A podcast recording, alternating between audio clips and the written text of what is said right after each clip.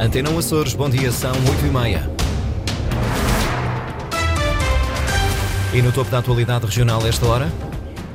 Já estão definidos os prazos para voto antecipado e a mobilidade para as eleições legislativas regionais.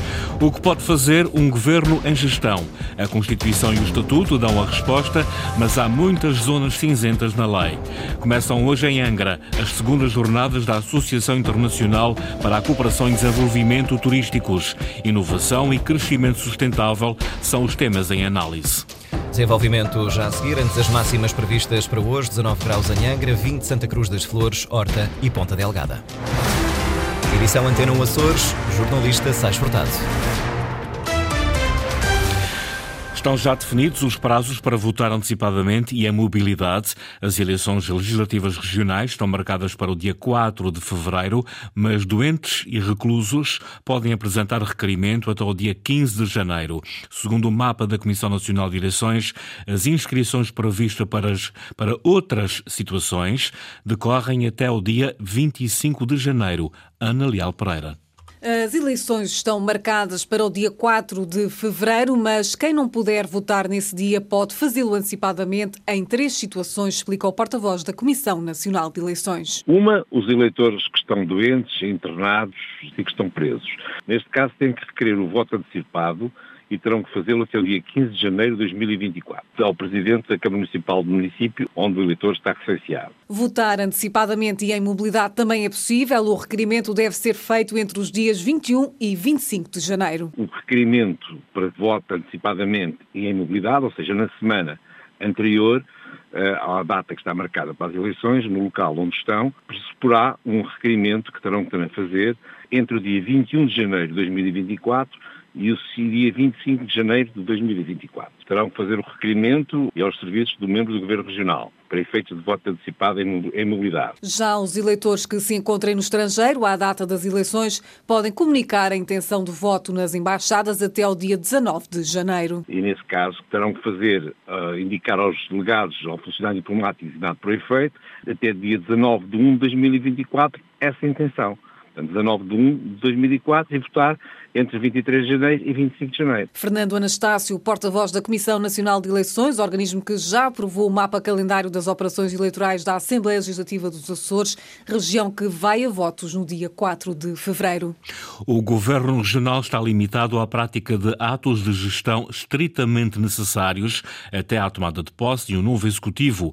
A Constituição da República e o Estatuto Político-Administrativo dos Açores definem o que pode ou não fazer um executivo que tenha sido demitido, mas mesmo assim a lei tem zonas cinzentas e pouco transparentes. Ricardo Freitas. A dissolução da Assembleia Regional acarreta a demissão do governo que se encontra em situação de gestão. Isso mesmo determina a Constituição da República no seu artigo 234.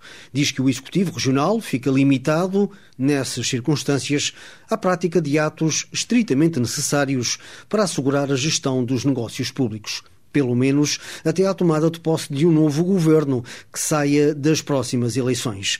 Mas é preciso recorrer ao Estatuto Político-Administrativo para clarificar que atos, efetivamente, serão permitidos. O artigo 81 do Estatuto dos Açores esclarece que os atos estritamente necessários são aqueles que forem considerados urgentes ou inadiáveis e que sejam de relevante interesse público, ou atos de administração ordinária, de manutenção, ou de conservação, ou ainda atos de mera execução ou concretização de medidas tomadas em momento anterior à admissão do governo. Ora, apesar disso, o executivo açoriano tem anunciado várias obras públicas, tem inaugurado outras e até se prepara para realizar uma visita estatutária à Ilha de Santa Maria para reunir com as instituições e visitar obras públicas. Um cenário que ocorre também a nível nacional após a demissão do governo e a dissolução da Assembleia da República e que tem merecido mesmo uma atenção especial por parte dos constitucionalistas. Alguns deles alertam, no entanto, para a existência de zonas cinzentas e pouco transparentes na lei que dificultam a análise deste tipo de situações. Pagamentos do PRR a meio do prazo de execução do Plano de Recuperação e Resiliência, a região recebeu de Bruxelas menos de 10% do total das verbas previstas para os Açores. Foram apenas 65 milhões de euros de um total de 725 milhões. Ana Paula Santos. O valor é avançado à Antena Açores por Nuno Melo Alves. É o diretor regional do Planeamento e Fundos Estruturais, o responsável pela gestão do PRR nos Açores. A região, para pagar projetos já concretizados no âmbito do PRR, até agora recebeu de Bruxelas apenas 65 milhões de euros. Neste momento já estão pagos investimentos correspondentes a cerca de 65 milhões de euros serão pagos até ao final do ano, sensivelmente. Pode haver aqui algum atraso num, num pagamento não for agora, será logo no início de janeiro. Nós sentimos eh, claramente o crescimento. O que eu realçava aqui é que triplica uh, a verba uh, a pagar as solicitações de pagamento de um ano para o outro. E isso é sinal de conclusão de procedimentos que estão em condições de efetivamente ser pagos. A região tem agora pela frente dois anos. Executou até agora projetos financiados pelo PRR no valor de 65 milhões de euros. Mas este número tem de ser multiplicado por 10 para que os Açores consigam captar em Bruxelas nos últimos dois anos a totalidade das verbas do PRR. O diretor regional do Planeamento e Fundos Estruturais, Nuno Melo Alves, acredita que agora sim estão reunidas no terreno condições para acelerar a execução. A engrenagem, neste momento, está eh, a começar a produzir efeitos, porque o período de preparação de candidaturas o período de preparação de concursos começa a, a, dar os frutos e a dar os resultados no momento eh, com a execução física e a execução financeira a concretizarem-se e a materializarem-se como, como é expectável. A execução do PRR tem de estar concluída até ao final do próximo ano, até ao final de 2025. A região concretizou até agora projetos no valor de 65 milhões de euros. Já é possível tratar na região doentes com arritmias cardíacas. O Serviço de Cardiologia do Hospital de Ponta Delgada passou a dispor da funcionalidade eletrofisiológica fisiologia. Vai evitar o envio de doentes para os hospitais do continente. Sandra Pimenta. Durante anos, os Açores, por falta de um serviço específico no tratamento de arritmias cardíacas, enviaram centenas de doentes para os hospitais do continente.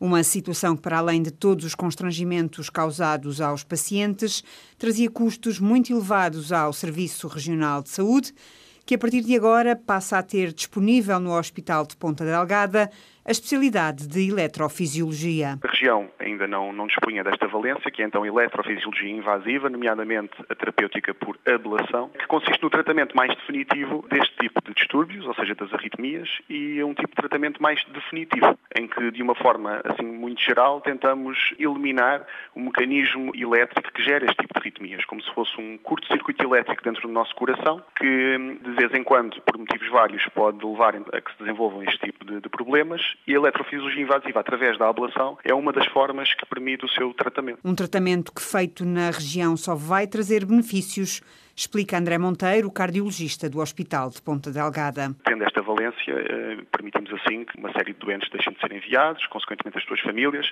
e também que potencialmente mais doentes possam ser tratados, porque existem doentes que simplesmente pela hipótese de terem que ser eh, transferidos e de sair da ilha, recusam essa deslocação porque não querem sair, por motivos vários, e digamos assim tornamos isto mais acessível eh, para todos os doentes do Serviço Regional de Saúde de todas as ilhas. Sim, esse é o, com certeza o objetivo. Benefícios do novo serviço de tratamento aos doentes com arritmias cardíacas, que passa a funcionar a partir de agora no Hospital do Divino Espírito Santo, em Ponta Delgada. Começam hoje as segundas jornadas da Associação Internacional para a Cooperação e Desenvolvimento Turísticos. Angra do Heroísmo reúne oradores de três continentes no seu novo centro interpretativo. A problemática da inovação e do crescimento sustentável no turismo são os temas base, Luís Branco. Como a Ilha Terceira e Angra do Heroísmo podem responder à procura internacional de turistas de uma forma sustentável. Essa é a preocupação da sua Câmara de Comércio ao dar apoio às segundas jornadas de cooperação turística internacional organizadas pela Associação Internacional para a Cooperação e Desenvolvimento Turísticos. A Câmara de Comércio tem, em conjunto com a Câmara Municipal de Angra, desenvolvido uma quantidade de iniciativas que têm por objetivo a promoção do destino e dar a conhecer o destino e as boas práticas que se fazem um pouco todo o mundo e estas jornadas enquadram-se uh, nessa, nessa política e nesse, e nesse objetivo. Marcos Couto, da Câmara de Comércio da Ilha Terceira. No novo Centro Interpretativo da Cidade Património, com a presença de oradores conceituados, Juan Manuel Rivelta, Miguel Sanches e José Eduardo Toste conseguimos trazer as suas segundas jornadas mundiais, uh, fruto dessa cooperação, trazê-las a Angra. E o que é que vamos falar? Vamos falar um pouco e partilhar as experiências com os especialistas da azicultura daquilo que são uh, dois assuntos importantíssimos para os Açores e para a Angra do Heroísmo e para a Ilha Terceira, uh, que têm a ver com a sustentabilidade do próprio destino, eh, por um lado, e por outro lado, naquilo que são eh, as boas práticas eh, da promoção e o trabalho e a estruturação da oferta interna. Participam também Oscar Soares, diretor de mercados do Instituto Nacional da Promoção e Turística da Argentina, e Evna Fonseca, diretora do Emprego de Cabo Verde. Acesso Cultura terminou ontem à noite na Ribeira Grande o périplo de debates que percorreram 10 cidades do país. A iniciativa, que assinala os 10 anos da associação, quis perceber o que pode um movimento cívico pela cultura. Inês Linhares Dias. Começou com uma vontade partilhada que gerou um movimento que fez nascer um manifesto e resultou na candidatura de Ponta Delgada e da região à capital europeia da cultura.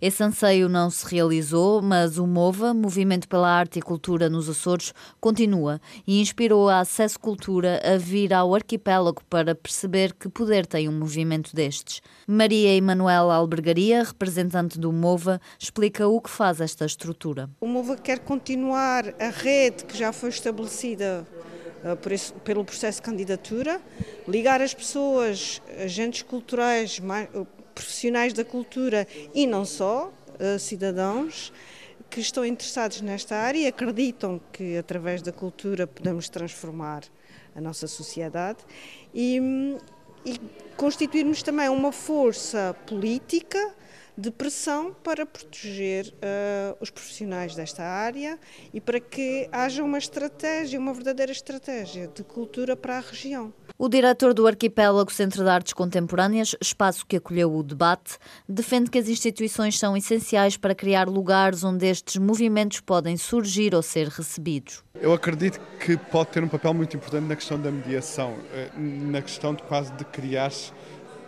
pessoas que se possam sentar à mesa contigo. E é, e é, e é nesse sentido que eu penso muito em instituição, que eu pensei o arquipélago durante, durante este período também, que foi como é que nós podemos dar ferramentas às pessoas para que se possam sentar à mesa contigo e sejam críticas em relação ao que tu fazes e que possam fazer coisa no, no, no espaço, no espaço também que tu tens, no espaço que é de todos e como é que tu, enquanto instituição, sais destes estás e te, e te, aproximas, e te aproximas dessas comunidades. O que pode o movimento cívico pela cultura? O debate promovido pela Acesso Cultura quis olhar para o exemplo açoriano para encerrar o périplo de 10 debates em 10 cidades portuguesas que assinalam os 10 anos da associação.